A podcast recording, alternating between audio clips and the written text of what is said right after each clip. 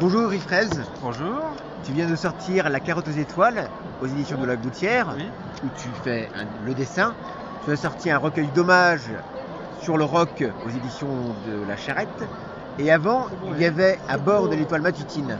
On on te retrouve souvent, on ne t'attend pas? Parce que je suis partout.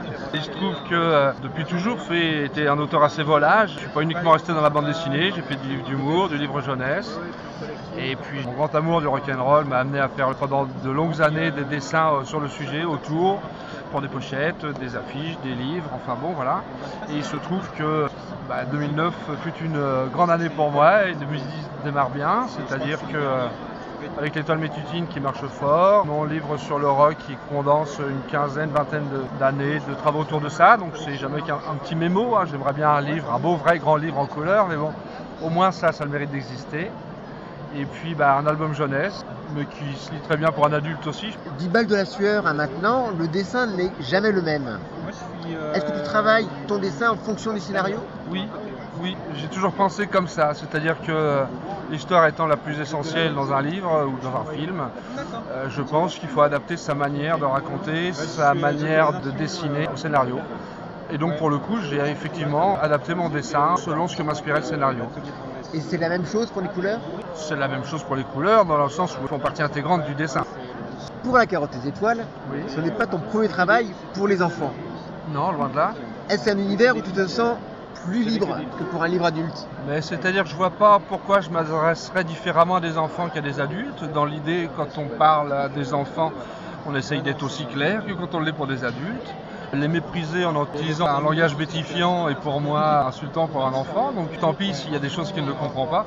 Il finira bien par les comprendre ou il va s'en faire une idée au moment où on s'adresse à lui. Donc moi je ne fais pas vraiment de différence. Évidemment, la complexité d'une histoire, les sujets abordés peuvent différer. Malgré tout, si on fait un bon livre pour enfants, il sera à mon avis absolument lisible pour un adulte. C'est jamais que des petits êtres humains, des futurs adultes, malheureusement pour eux, mais voilà. On voit que dans ton univers, tu aimes beaucoup les situations inversées. Alors voilà, c'est parce que pour moi, la contradiction, je la trouve permanente dans la vie.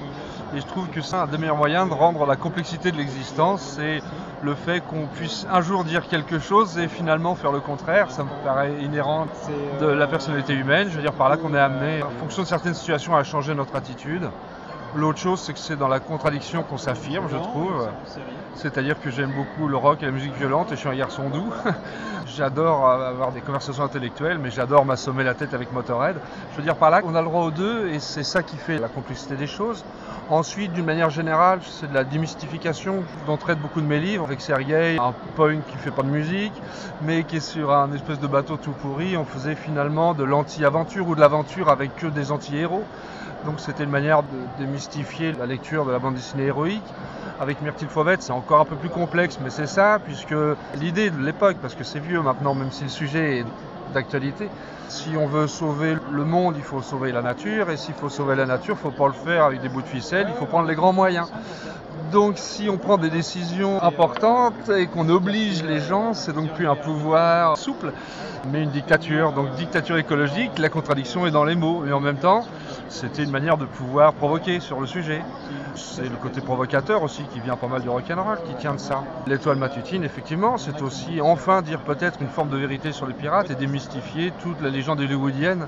Est-ce que c'est cette provocation-là qui fait que tu t'es dit que tes dessins animés ne sortiraient jamais? Comment dire?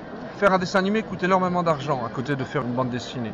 Donc du coup, il faut convaincre des banquiers. Or, les banquiers sont les gens les plus frileux du monde, ils ne vendent que ce qui s'est déjà vendu. Donc venir avec un projet trop original, c'était risquer d'affronter des refus ou de faire des productions d'animation qui soient extrêmement discrètes et peu vues. Mon but est de m'adresser à un maximum de gens, pas pour en devenir riche, mais parce que c'est le but de quelqu'un qui a quelque chose à dire. Voilà. Donc la bande dessinée me permettait d'être beaucoup plus libre parce qu'il y a moins d'enjeux financiers. Tu as récemment sorti un artbook qui dévoile ta face musicale. Est-ce que tu es musicien Non, pas du tout. C'est peut-être une frustration qui fait que faire des dessins sur la musique est une manière d'y participer. Mais par contre, effectivement, la bande dessinée et le rock sont des- mes deux fondamentaux de mon adolescence. Et je pense que je vais tirer ça jusqu'à ma tombe. Si tu donnais à tes livres une bande originale, ce serait quoi Celle que le lecteur se fait. L'avantage du livre, c'est que chacun entend la voix des personnages à sa manière, il met son propre imaginaire. Et si j'appliquais des sons à la bande dessinée, c'est évidemment l'essentiel qui manque à un livre, hein, bah, ce serait réducteur à mes yeux. Donc pour le coup, peut-être si je pensais cinéma, je ne mettrais pas du tout la musique que j'aime ou que j'écoute moi-même. Lorsque tu fais le livre, tu dis que la musique est indispensable. Ouais. Quand je travaille sur un scénario, c'est zéro musique. Et quand je dessine, effectivement, il y a bien souvent de la musique ou de la radio. Effectivement, la musique est un support pour moi, mais c'est souvent, tu peux le supposer vu le bouquin, que c'est de la musique extrêmement énergique, voire bruyante. Et je peux pas forcément non plus l'écouter toute la journée, parce que quand je l'écoute, je l'écoute fort. Voilà, maintenant, il y a des gens qui conseillent dans leur album de lire leur livre en écoutant telle et telle musique, et moi je trouve pas ça très bien. Je pense que c'est à, à chacun de vivre des histoires avec sa bande son et de se l'imaginer. Très bien. Bah écoute, merci beaucoup et puis Je bon courage pour la suite. C'est moi qui te remercie.